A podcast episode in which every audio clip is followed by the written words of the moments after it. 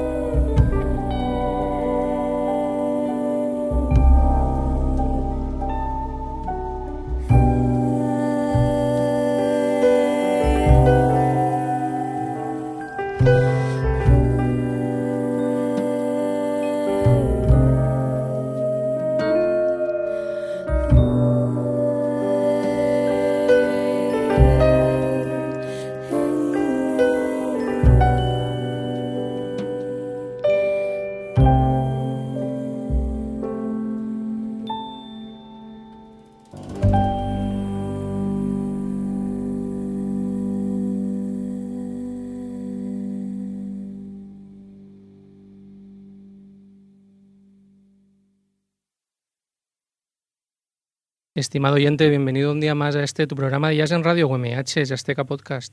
Soy Alex García y hoy nos acompaña un, un amiguete del programa eh, que hace mucho tiempo que no sabíamos nada de él, ya estábamos preocupados, estábamos entrando en su página web porque, pues claro, no, no, no, no había nuevo disco, veíamos algún concierto, conciertos y eso sí, pero y teníamos muchas ganas de hablar con él.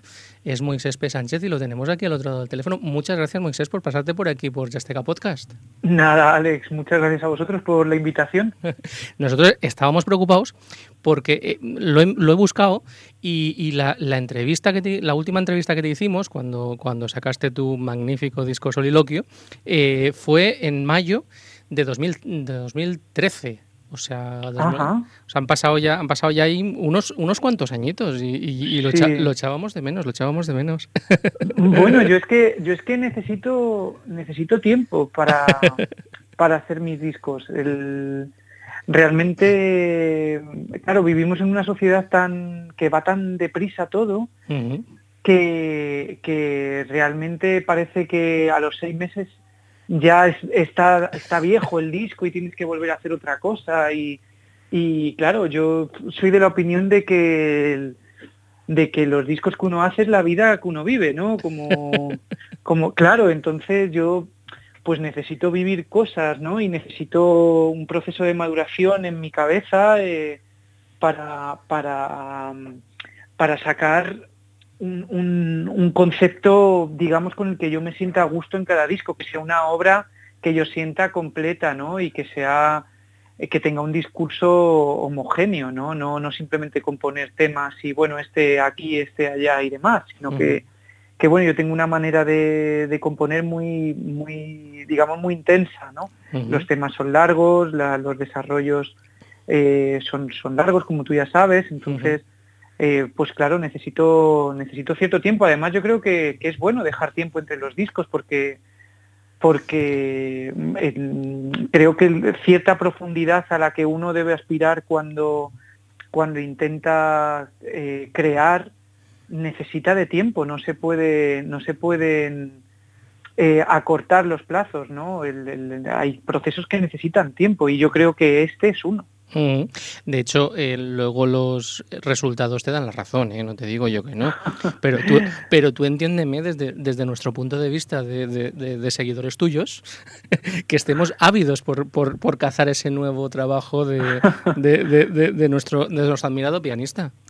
Bueno, hombre, no, no, no, yo como que te voy a decir, yo muy agradecido de, de que cada disco que, que, que, vaya sacando pues genere esa expectación, ¿no? El, el, el, también es un poco de presión, no te vayas a creer, ¿no? Porque sientes un poco de qué va a presentar este hombre ahora, ¿no? Ajá. Sientes un poco como de, de pre, eh, no presión, pero bueno, sí responsabilidad, ¿no? Por eso también prefiero dejar tiempo y no sacar algo con lo que no me sienta del todo identificado y que cuando salga yo lo, lo, lo sienta lo sienta por lo menos en, en, mi, en mi ser, en mi corazón y en mi cabeza, eh, completo para poder defenderlo eh, de una manera eh, convincente ¿no? En, uh -huh. en, en, mi manera de expresarme, cuando lo toque en directo y demás. Y no, no me sentiría muy a gusto.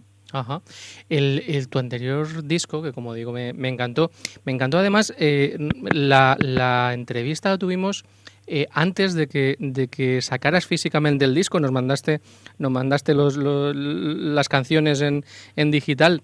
Ajá. para que pudiéramos estrenarlo porque, porque se nos acababa la temporada eh, y luego y nos contaste en esa entrevista nos contabas que lo ibas a estrenar en lo otro eh, que es un Ajá. sitio magnífico de, de, de Madrid donde sí. escuchar música y, y, y, de hecho me gustó tanto el disco que me animé y, y allí nos presentamos mi mujer y yo para, verdad, para escuchar para escuchar esa presentación de disco que fue magnífico y además un sitio fabuloso este el que ha creado allí eh, Juan García de Cubas ¿eh?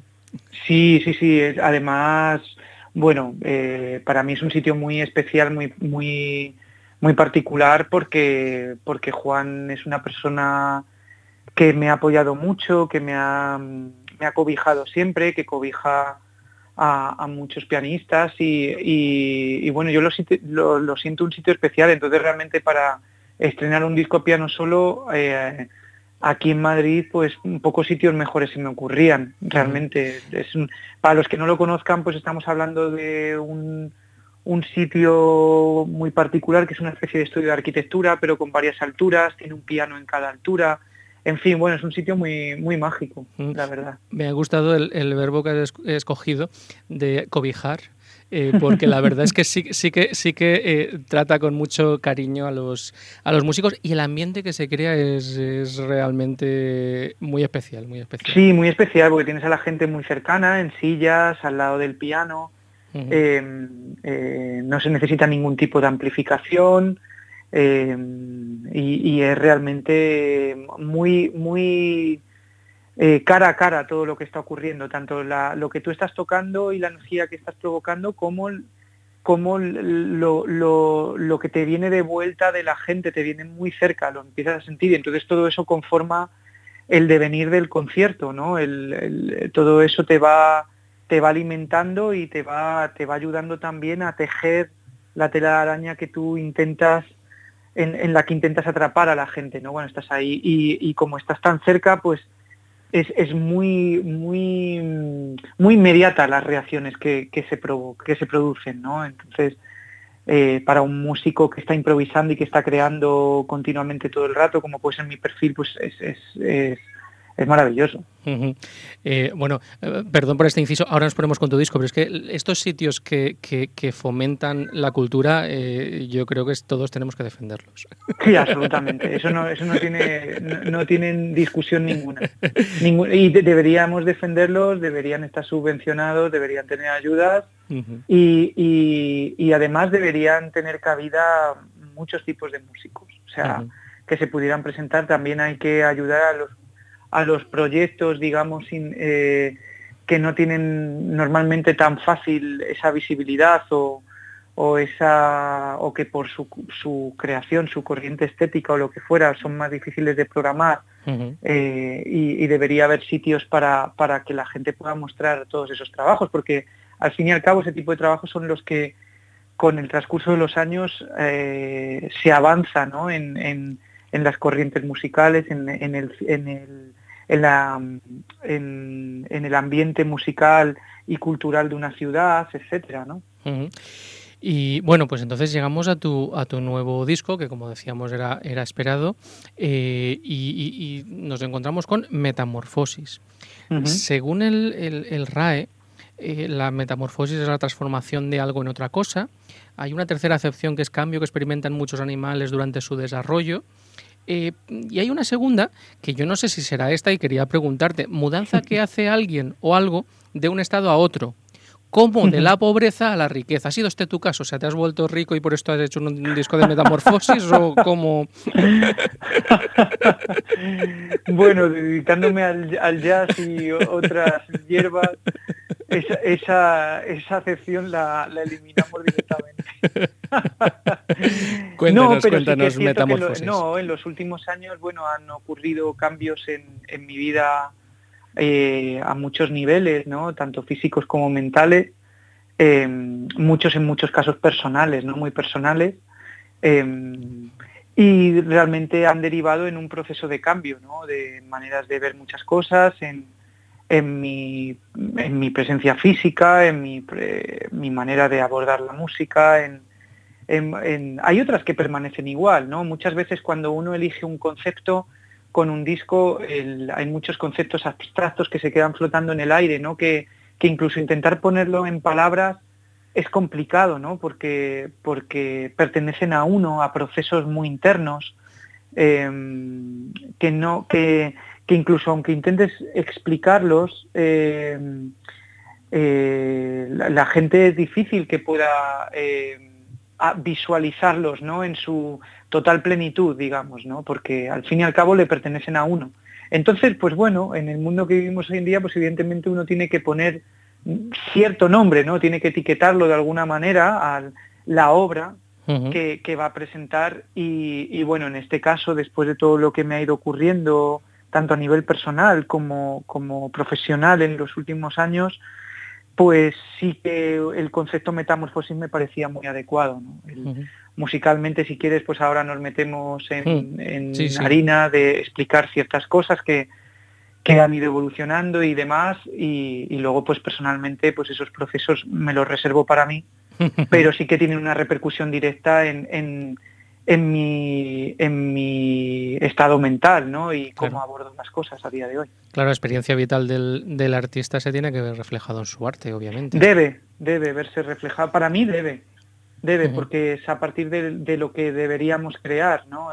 Si creamos solo desde el raciocinio, eh, para mí hay un cortocircuito entre el proceso de creación y el resultado final. A veces, a veces eh, da la sensación como que los artistas, eh, no solo los músicos, los artistas en general, como que tenéis que abstraeros de, todo lo que os rodea, de todo lo que os sucede y, crear arte desde la abstracción, pero yo no, no sé, considero que, que se debe incluir todo, todo No, yo no estoy en absoluto de acuerdo con ese concepto. es, es, más, yo creo que eso lo que hace es alejar al artista de la, de la esencia más vital que para mí, eh, eh, con la cual uno tiene, un artista, un creador tiene que estar conectado, que es el mundo que le rodea y el que le ha tocado vivir.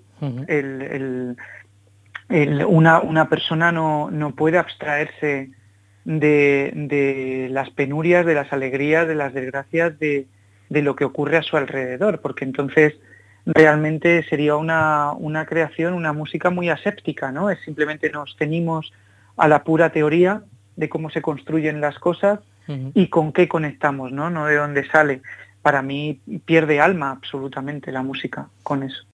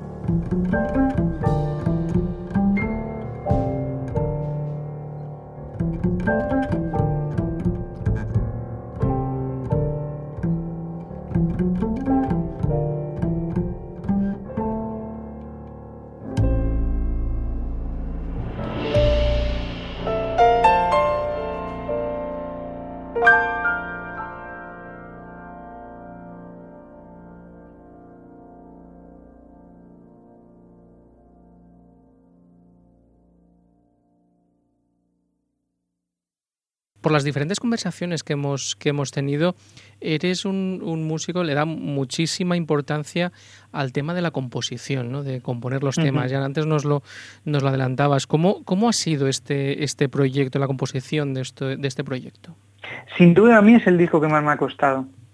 Eh, eh, a nivel compositivo, sin duda, ni siquiera el primero con orquesta sinfónica eh, me costó tanto. A mí ese es el que más me ha costado porque eh, me, costó vislumbrar el concepto eh, musical homogéneo con el que con el que quería unir todo, el, tipo de, composición. Son temas realmente largos, pero no largos eh, porque hay mucha improvisación en medio, sino que hay un, un discurso sinfónico en cada tema eh, de resposiciones, de desarrollos de puentes, de, partes que cogen melodías de la A pero luego se presentan de otra manera en la C.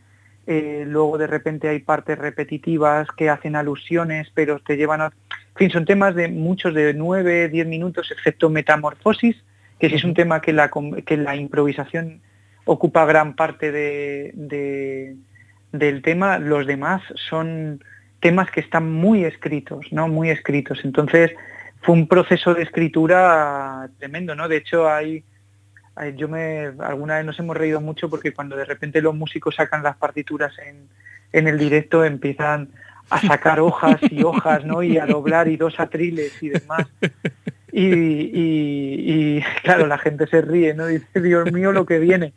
Bueno, yo en ese aspecto, yo no, aunque el jazz ha cambiado ya mucho, ¿no? Ahora hay mucha gente metida en ese tipo de, composición, de, ya desde hace mucho tiempo, ¿no? Pero yo nunca he pertenecido al, al discurso AABA de los estándares, ¿no? Típicos que todo el mundo conoce y que han conformado, digamos, la historia más tradicional del jazz. Eh, yo, a mí, yo siempre he tenido una vertiente sinfónica muy grande por mi educación musical y cultural. He, tenido siempre una aspiración compositiva grande, ¿no? De, desarrollos eh, amplios y, de tímbricas y, texturas.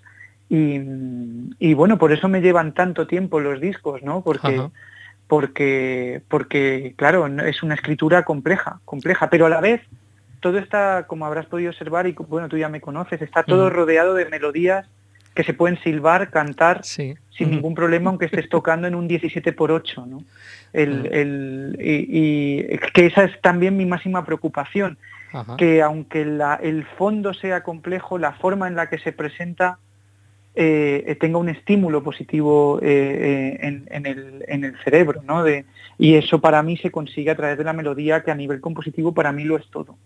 Ah, se puede escuchar en diferentes capas, ¿no? Eh, eh, tú cuando puedes escuchar el, el, disco y lo escuchas la, parte, la parte más melódica, la parte más de las melodías, pero cuando te sumerges más en el, en el disco, cuando lo escuchas con más detenimiento, empiezas a ver esos, esos cambios que haces, esas, eh, esos, esos motivos que aparecen en una canción y luego cuatro canciones después eh, se vuelven a retomar y dices, esto lo he escuchado yo, lo he soñado, me suena porque, porque es de otra canción. Porque, claro, yo en el tema compositivo alguna vez lo hemos hablado de tus influencias del, del, rock sinfónico. Sí, eh, sobre todo de Génesis. Génesis, tu primer disco, lo de, Adam de Carpenter, lo, lo, lo, dices expresamente, lo de, lo de Génesis, pero yo creo que también eh, eh, una, una, parte de heavy metal también tienes. Sí. Por, la parte esta de, escuchar el disco al revés, porque seguro que hay un mensaje, porque, porque vas dejando pistas en los diferentes temas para que el, el escuchante avezado, digamos, el que, el que se sumerge, vaya descubriendo esas pistas. Bueno, para mí, a, mí como oyente, cuando eso lo han hecho compositores, eh, gente que me gusta, realmente es una recompensa muy grande como oyente darse cuenta de eso. De repente aparece, a mí por lo menos, ¿no? Cuando lo he mm. vivido en, otra gente, eh, a mí se me ponen los pelos de punta, ¿no? Y es una recompensa realmente a escuchar. Y creo en la escucha, en la escucha activa, no pasiva.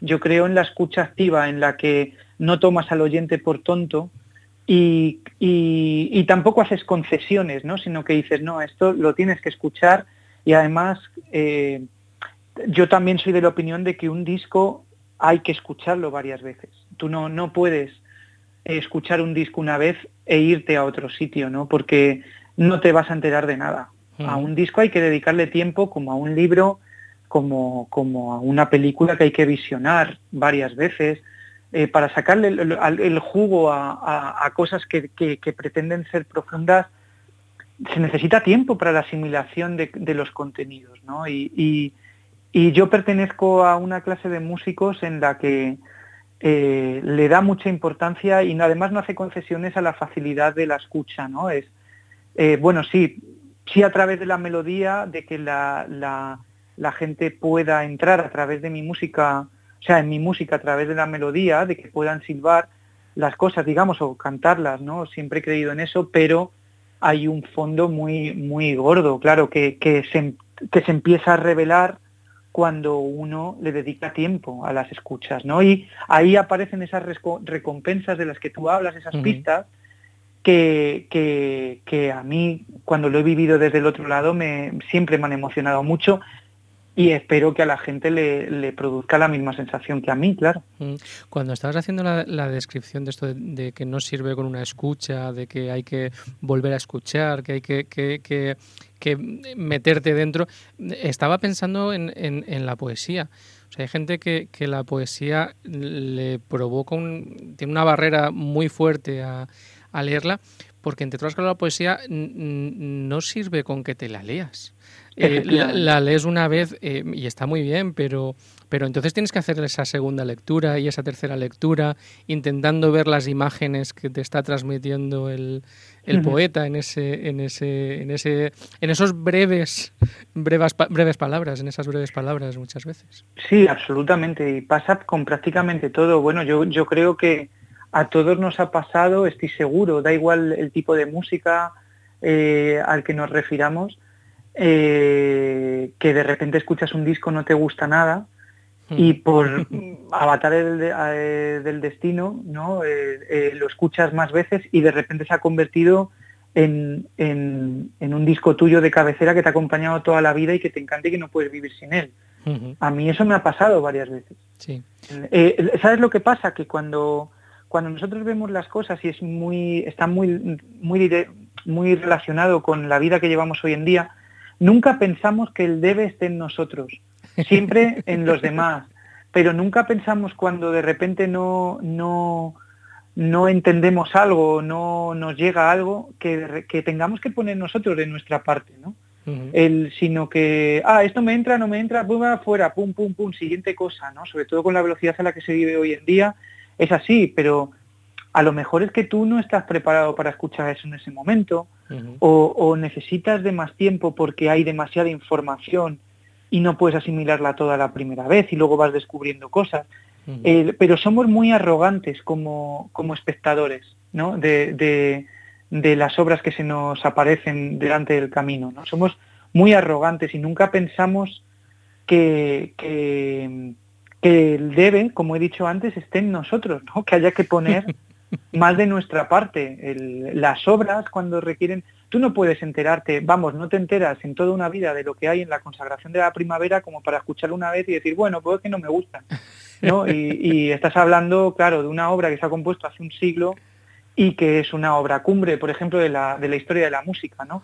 Y ah, bueno, es que no me gusta, es que es pero ¿y cuando has escuchado? No, la puse un poco y tal mientras pelaba cebolla y, tal y dices, hombre, pues vamos a ver, ¿no? claro, El, el, Tchaikovsky este es que no era no era demasiado bueno, ¿eh? no era lo que lo que escribía no, era no era muy bueno porque no me gusta.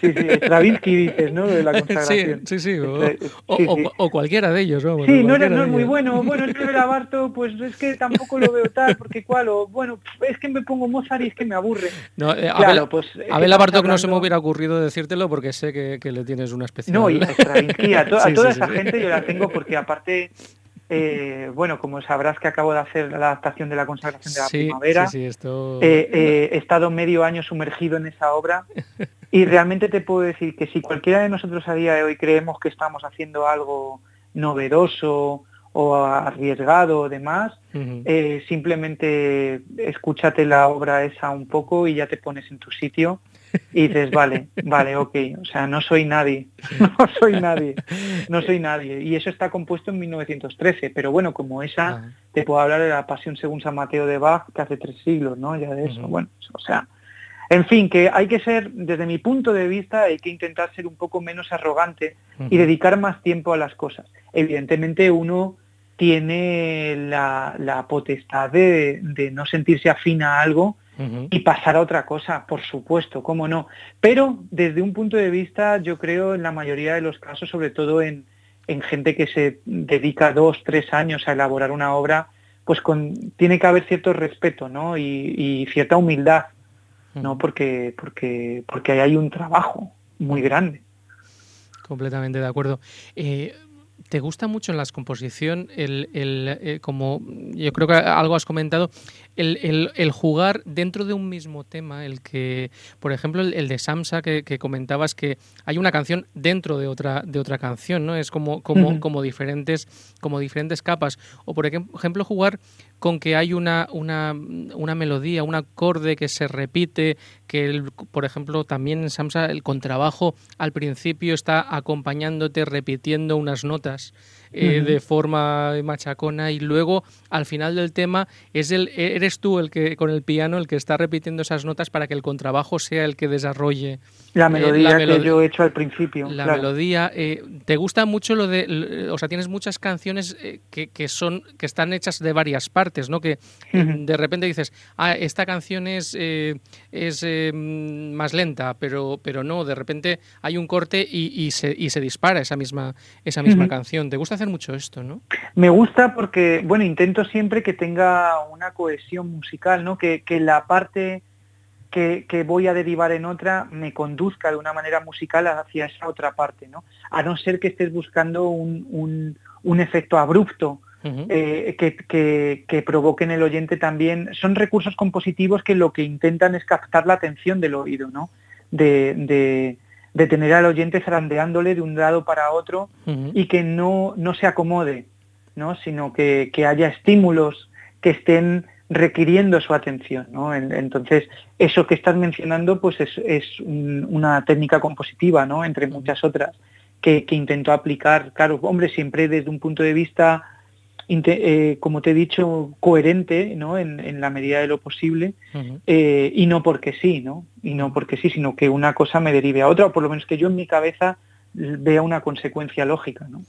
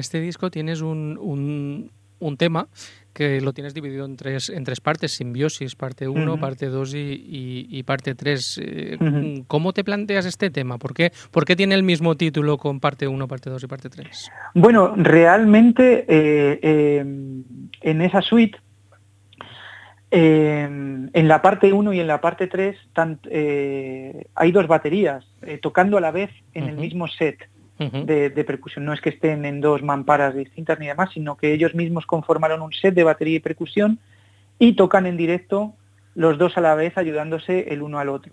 Eh, eh, son bueno Borja Barrueta, que es el, batería de mi trío, y Michael Olivera, que está como invitado en, la parte 1 y en la parte 3.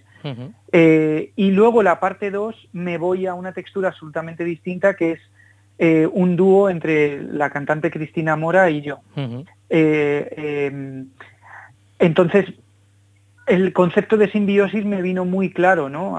Eh, ahí, el, realmente ver cómo dos personas se ayudan o generan algo en tiempo real en, el momento, ¿no? El, y, ver cómo, cómo, están remando en la misma dirección, ¿no? Ayudándose los, el, uno al otro para, para, para ayudar a la musicalidad. Bueno, me inspiró el concepto de simbiosis, ese tema no tenía título antes de entrar en el estudio, se llamaba Idea 1, Idea 2, Idea 3. y, cuando vi todo, dije, bueno, está claro que esto es... Y la parte 2, que somos Cristina y yo, que de repente nos despojamos de todo lo que nos rodeaba, pues también me parece un concepto muy bonito de simbiosis, ¿no? También como muy metafórico, ¿no? Me encanta porque, porque vas introduciéndome los temas por los que te iba a preguntar después, porque lo que quería hablar ahora era de la gente que te acompaña. Tú hiciste el primer disco eh, con una orquesta, el segundo con cuarteto, el tercero con trío, el mm. cuarto solo. Ahí yo muy impertinentemente te pregunté si es que la gente ya no te soportaba y, ya los discos los ibas a hacer tú solo.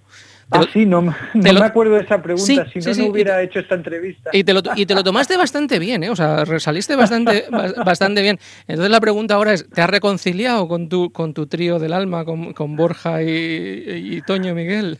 Bueno, nunca, nunca, que va, nunca, nunca está peleado con ellos, ni muchísimo menos. El, yo creo que cada, cada, o sea, ellos me llevan acompañando 12 años y, y, espero que sean muchos más, ¿no? El, no, no, no, ese impasse que hubo ahí de piano solo, es porque necesitaba hacerlo yo, no... no, no, era, era, broma. Era broma, obviamente. En este disco eh, te acompaña Borja Barrueta a la, batería, te acompaña Toño Miguel y luego eh, tienes un, par de invitados especiales como, como decías, Michael Olivera en un, en un par de temas y también Cristina Mora a las, a las voces en, en, cuatro, en cuatro de los temas. El, la, bueno, háblame un poquito de los, de, los, de los músicos y ahora también entramos un poco en su participación. Sí, bueno, la, idea de incorporar a Micha eh, tocando a la vez con Borja fue porque, bueno, muchas veces que Borja no ha podido venir, pues he contado con él. Y él en cierta manera también me llevó a sitios a la hora de componer los temas y probarlos en directo eh, que me gustaron mucho, ¿no? Él tiene una aproximación a la batería distinta a la de Borja y me parecía muy bonito eh, em, que participara, ¿no? En, pero, pero a la vez con Borja, no separarlos sino, sino unirlos. Y, la incorporación de la voz con Cristina, que además la voz no está usada con letras, sino como un instrumento más, con líneas melódicas, que además ella en el directo toca algunas veces teclado eh, y nos ayuda con texturas y demás, pues es porque bueno, pues hace dos, tres años empecé a trabajar con Cristina, le he producido su último disco, me gustó mucho el timbre de voz que tiene, sobre todo eh, porque me, me lleva a explorar eh, texturas para mí muy interesantes a nivel compositivo y además es un elemento que los jazzistas no, no solemos incorporar cuando hacemos música instrumental y me pareció interesante a donde me llevaba. Entonces, de hecho ahora con, eh, los directos estamos yendo en cuarteto. Ella viene y hace las líneas melódicas y cada vez va haciendo más cosas en los teclados y a mí, me, ayuda mucho. Entonces, eh, bueno, me pareció muy, muy interesante. Además, es un uso de la voz que no tiene nada que ver con lo que se asocia, pues por ejemplo, con lo que hacía Pat y, y, gente así, ¿no? No, no, no es brasileño ni ese tipo de melodía, son más, más arriesgadas, son otro tipo de cosas, ¿no? Ya de como, como texturas a veces, ¿no? claro, claro, claro, y efectos y también he estado escuchando mucho a Steve Wright en, en, los últimos dos años, entonces muchas veces hay el uso de las voces con, con material repetitivo, o con, con, la manera de cantar que Steve Wright lo usa. En fin, bueno, eh, eh, han, han, aportado texturas muy interesantes al disco que, que también me apetecía explorar. Me, si, si iba a transformar el trío en algo más, eh, no quería que fuera una trompeta u otra vez un saxo como fue en Dedication, sino quería que fuera, incluso pensé en instrumentos japoneses tipo un koto, un samishen o, o algo así, o sea, quería algo, eh, cada disco que yo hago tiene su propia identidad, ¿no? Entonces, el, eh, bueno, este disco me, me, ha llevado ahí, sin duda. La voz es uno de los elementos novedosos en tu discografía, al menos, eh, porque aparte de, Cristina, eh, también, también Michael, eh, tiene un canto yoruba. efectivamente. En el tema 2. Incluso tú pones unas voces por ahí, ¿no? Sí, yo canto. Yo canto también en el último tema, haciendo unas formas repetitivas, como ya he dicho, al estilo Steve Reich, que van apareciendo y desapareciendo. Bueno, es testimonial. También canto una melodía al final. Bueno, me, he animado un poco, ¿no? Mi, idea es ir creciendo con ese concepto para... Ahora mismo tengo visualizados tres, mm, o sea, como unos conceptos de hacia dónde quiero ir, pero, pero bueno, quiero, quiero ver a, cómo va creciendo eso en mi interior, ¿no? en, este, en los próximos meses para ver en qué formato o qué tipo de música voy a presentar para mi próximo disco. También utilizas algunos efectos eh, electrónicos, o sea, algunos efectos, no sé, por ejemplo, yo hay una parte de la, en, la simbiosis parte 3 que se escucha como, como, como si fuera una aguja del EP. Sí, es un efecto de esa, esa parte que ocurre en un interludio que está se queda el piano solo. Sí. Em, quería crear el efecto como cuando en eh, a principios de siglo se escuchaban la radio, los pianos, ¿no? De, como, como, bueno, porque es una improvisación eh, total lo que ocurre ahí, eh, en un estilo muy de música contemporánea, ¿no? Tipo, pues eso, Bartok, Stravinsky, Messiaen, ese tipo de improvisación, ¿no? Ahí como por romántica, medio contemporánea y, bueno, probamos y tenía en la cabeza también eh, hacía poco escuchar un, creo que era un vídeo de Horowitz tocando, ¿no? Que me, pareció me, pareció muy interesante darle como ese ese espíritu añejo de, de que, lo conseguí lo, lo conseguí con, con, la aguja, ¿no? Entonces, bueno, eh, sin más, sin más, es un efecto auditivo. Sí. Y también, y también juegas con, con, un instrumento mm, de nombre casi impronunciable, Glockenspiel o algo así, o algo, así, que es una, una, especie de vibráfono, ¿no? Por las fotos que he visto y tal. Que, Es un instrumento de láminas metálicas que se toca parecido a un vibráfono y, y, y bueno, tiene un sonido muy muy bonito. Eh, eso viene totalmente de influencia de, Steve Reich, ¿no? Que, que, lo está escuchando en las obras que, que estaba haciendo y me gustaba mucho el sonido. Bueno, lo usa, lo usa mucha gente, también lo usa Desbior Svensson. En el norte de Europa se usa bastante también, ¿no? Y en las composiciones de un poco más sinfónicas, pues es un instrumento muy recurrente. Suena un poco como a, como a campanas, ¿no? Como, sí, eso es. No acaban de ser tubular bells, que me parecían demasiado, sí. Eh, pero te ayudan mucho a la hora de, de realzar una melodía, por ejemplo. ¿no? Que, que un, eh. un, precursor de esto, yo, yo creo que ya en Ritual utilizabas un, un, pequeño pianito. Sí, era un piano pequeño, pero era un piano pequeño de juguete que tiene otro tipo de sonoridad más agresiva. Eh, este sonido es más redondeado, ¿no? Y, y bueno, a mí, a mí es que me, me gusta, me gusta mucho.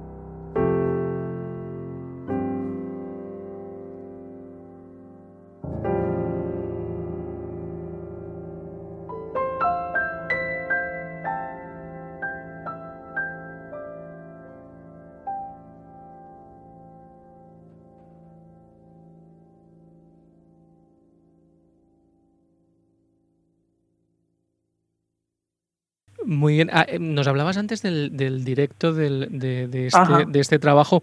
¿Qué, qué, qué, qué, diferencias te encuentras cuando eh, ante esto que has estado pensando durante tanto tiempo para que sonara de una determinada forma, en un determinado eh, formato, eh, y luego los directos, ¿qué, cambios nos encontramos en esos directos?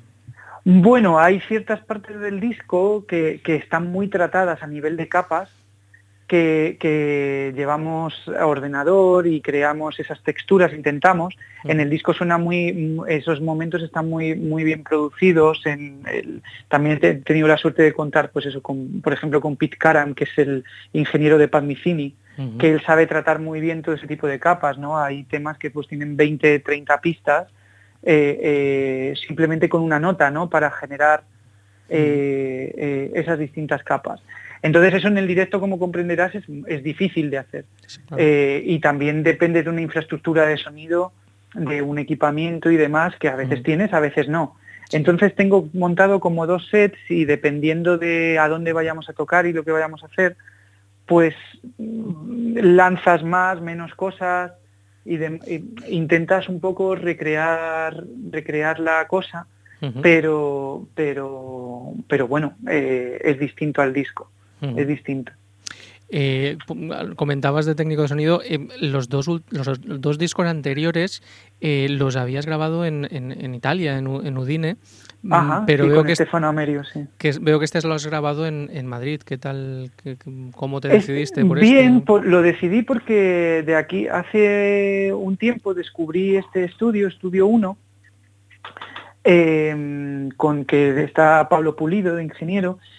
Había grabado algún disco ahí con otra gente, otros proyectos, y me encantó la sala que tenían para el piano, eh, me encantó el estudio en sí, y vi que el sonido que tenían, mm, yo que siempre me he ido fuera, porque bueno, me, me, siento eh, cercano a los ingenieros con los que he grabado fuera, me gusta mucho el sonido que conseguían, pero a mí me, me, me, gustaba mucho el sonido que estaba viendo que estaba consiguiendo esta gente. Y de hecho Pete Caran cuando le mandamos las pistas les mandó mandó un mail felicitándoles por la grabación porque porque le, gustaba mucho como lo habían hecho. Entonces eso también facilitaba mucho las cosas porque con todas las capas los recordings que había que hacer en algunos temas y demás para mí era muy incómodo ir fuera porque eh, requería estar muchos días fuera llevarme a toda la gente fuera varios días eh, también a nivel económico, eh, como, como eh, me lo pago yo todo, como la mayoría de los músicos hoy en día,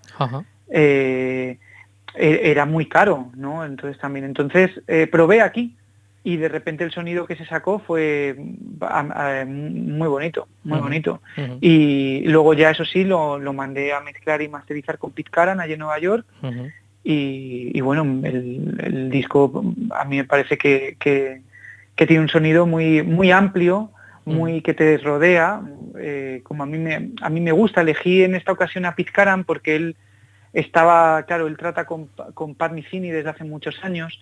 Él hizo también, lleva mucho tiempo trabajando ese tipo de capas, ¿no? De cuando hay que trabajar con tantas capas y demás. Estefano también, pero bueno, en esta ocasión mm, creo que cuadraba bien para este proyecto Pit Karam, ¿no? y así lo hice. Muy bien. Como, como decías, sigues con la autoproducción, claro. Sí, a día de hoy realmente es muy difícil que una discográfica te ponga dinero para el tipo de música que nosotros hacemos. Es, es una utopía. Y aparte, eh, si, si, si firmar con una discográfica a día de hoy, no una major, como yo ya tuve la experiencia con Universal, implica perder el control de tu obra, que te la vendan carísima a ti, que, que, que, bueno, que la mayoría de las veces ni te pagan el disco, simplemente te dan una licencia de distribución, entonces te, te pagas tú todo y te están vendiendo tu CD a 10 euros y encima se, ahora se ha puesto de moda el que se queden eh, dinero de los conciertos o del merchandising que tú vendas o de tal. Eh, yo a día de hoy no le, no le encuentro mucho sentido. Sí, estamos, llevando a unos niveles muy heavy, muy heavy. Sí, sí. Bueno, eso es otra, eso es otra conversación de una hora. Eh, pero vamos, yo lo, que tengo muy claro es que eh, para darle el control de mi obra a alguien que ni ha estado implicado en el proyecto ni le interesa y simplemente lo va a sacar porque el nombre le pueda interesar eh, o porque te quiera acaparar, eh, para mí no tiene ningún sentido. Y aparte que yo como ya descubrí, tuve la desgracia de descubrir eh, anteriormente, de nada sirve que tu disco esté en cuatro FNAC repartidos o tres cortes inglés, tres cortes inglés repartidos por España si no hay ningún tipo de ayuda ni promoción para que la gente sepa que ese producto está ahí o a qué suena. A día de hoy, en los últimos 10 años, la cosa ha cambiado mucho. Una persona se mete en Internet, en Spotify, en iTunes, eh, ve el disco, eh, eh, ve si le gusta, ve si no le gusta, te lo compra a ti directamente, tú recuperas la inversión o no, dependiendo de si la gente tal. Lo que yo sí que le diría a la gente, pero no por mí, sino por, que sean un poco conscientes de cómo está el tema actualmente, que de verdad si hay un disco que les gusta y les emociona y lo quieren apoyar, que no se queden en Spotify, que vayan y compren el disco al artista. Eh, eh, porque nosotros de Spotify no recibimos nada, nada, o sea, es una ruina. El hecho simplemente de ponerlo es porque nosotros al nivel al que, nos, al que nos movemos no nos podemos permitir como Taylor Swift no estar. Claro. Pero, pero de verdad le pido a la gente, pero no por mi proyecto, sino por cualquier otro, que si de verdad les gusta y se han emocionado y han dedicado y han paseado con ese disco y les ha gustado y están haciendo un uso de él, que lo compren. Que 10 euros no son nada eh, eh, y, y, esos 10 euros para el artista son muy importantes. Son muy importantes porque le ayudan a recuperar una inversión que los discos son caros. Y hacerlo, o sea, para que un disco suene, por ejemplo, como Metamorfosis, pues tienes que contratar, pues eso, un estudio muchos días, mandarlo a Caram, que son que son, gente que ha ganado Grammys, que, cuestan dinero, y luego para que para que la gente lo escuche en Spotify y no te llegue un duro, es duro eso también. Quiero, lo digo esto porque supongo que la gente es consciente, pero por si alguien no lo ha pensado, que piense un poco en eso. Sí, sí, y además eh, que, vayan a conciertos. Y por supuesto que, apoyen la música en directo, porque, la música en directo es, otra historia, es otra historia. Sí, sí, sí, eso, eso por supuesto. Lo, sí, lo que pasa es que lo que vivimos hoy en día es, es muy loco. Yo creo que se nos ha ido todo un poco de las manos y creo que no estaría mal pararse un poco y volver un poco la, marcha atrás y decir, bueno, vamos a reflexionar un poco cómo estamos consumiendo los productos, eh, cómo nos estamos cuidando a nosotros mismos a la hora de, consumir, cómo estamos cuidando la industria, no solo la musical, sino la, cinematográfica, la literaria, o sea que por favor nos, nos, nos paremos un poco a pensar porque, porque nos estamos cargando la, historia, nos estamos mm. cargando la historia. Creemos que nuestros actos no tienen repercusión, pero sí que lo tienen. La, tienen porque si empiezas a sumar uno más uno más uno más uno más uno, hacen miles. y, y, lo tienen, ya ves que sí lo tienen, ya ves que sí lo tienen. Y no es lo mismo comprarle un disco al artista mandándole un mail a su web que comprarlo en iTunes. No es igual. No es lo mismo. Claro, claro, claro, va a ser. Eh, bueno, mm, como siempre estás embarcado en, mil proyectos. Hablabas antes de la consagración de la primavera, que habéis hecho ahí. ¿No neto era? Eh, no, no, no, éramos 12. Ah, 12, perdón, perdón. 12 músicos, sí. Eh, pero luego también eh, estás con, Pablo Martín Caminero en algún otro proyecto así. Ah, cuéntanos, cuéntanos así por encima. Bueno, realmente sí, tuve el encargo del Festival de Arte Sacro de la Comunidad de Madrid de adaptar la consagración de la primavera, que eso pues ha sido medio año de trabajo, ha sido un, un, proyecto titánico que a la vez me coincidió con con la terminación de mi disco. Entonces fue un poco locura eh, todo, pero bueno, a la vez eh, pues he producido, como he dicho, el nuevo disco de Cristina Mora, eh, que ha salido hace poco. tengo un encargo de, que bueno, tampoco puedo hablar mucho de ello también, de, la Comunidad de Madrid para el año que viene. pero todavía no puedo desvelar nada. Eh, estoy en el disco de Pablo Martín Caminero, en el nuevo, que acaba de salir, en el disco de Leo Minax, nuevo. Em, ¿Qué más? ¿Qué más? Estoy, bueno, tocando, eh, bueno, con Noalur también, que le produje el disco, que, que, acaba de salir hace poco también. Eh, estoy tocando, bueno, con, mucha gente, no, no, no me viene a caer, intento pensar con Luis Verde también, en varios proyectos que estamos haciendo. Eh, bueno, y con, ahora un bajista, Sergio Fernández, que hace un nuevo disco que nos vamos a meter con ello en breve. Y bueno, y luego sobre todo principalmente pues eso, con mi disco, claro. Eh, ah, bueno, y estoy componiendo un ballet para el Ballet Nacional de España con Pablo Martín Caminero, que tenemos que terminar en un par de meses y estamos con la lengua afuera. Este, este es el que te comentaba, con Pablo Martín Caminero, sí, que tenía el, ballet. Eso es, La verdad es que da, da, gusto ver que no, que no te aburres, que tienes, que tienes cositas para hacer. Bueno, me siento muy, muy afortunado, realmente... Eh, eh, eh, me, tengo mucha suerte de poder vivir de, de lo que hago, ¿no? Y sobre todo componiendo y sobre todo lo que me siento afortunado es que normalmente la gente quiere contar contigo no por el instrumento que tocas, sino por el sonido que tú tienes, por, por, por, tu visión de la música y eso para mí es una alegría y un, un, triunfo inmenso. Eso creo que a nivel de músico es, es, es de lo más bonito que te puede pasar y en estos momentos creo que estoy más o menos en esa etapa y, y, me siento, pues eso, como te he dicho, pues un privilegiado. Muy bien, oye Moisés, siempre, siempre, siempre es un placer el tenerte aquí porque me lo paso muy bien. Sé que la conversación nunca es mm, de pim pam pum, sino que tenemos una conversación muy interesante hmm. y, por eso te echo, echo de menos el, cuando tardas en, hacer un disco. ¿eh? De verdad que no es...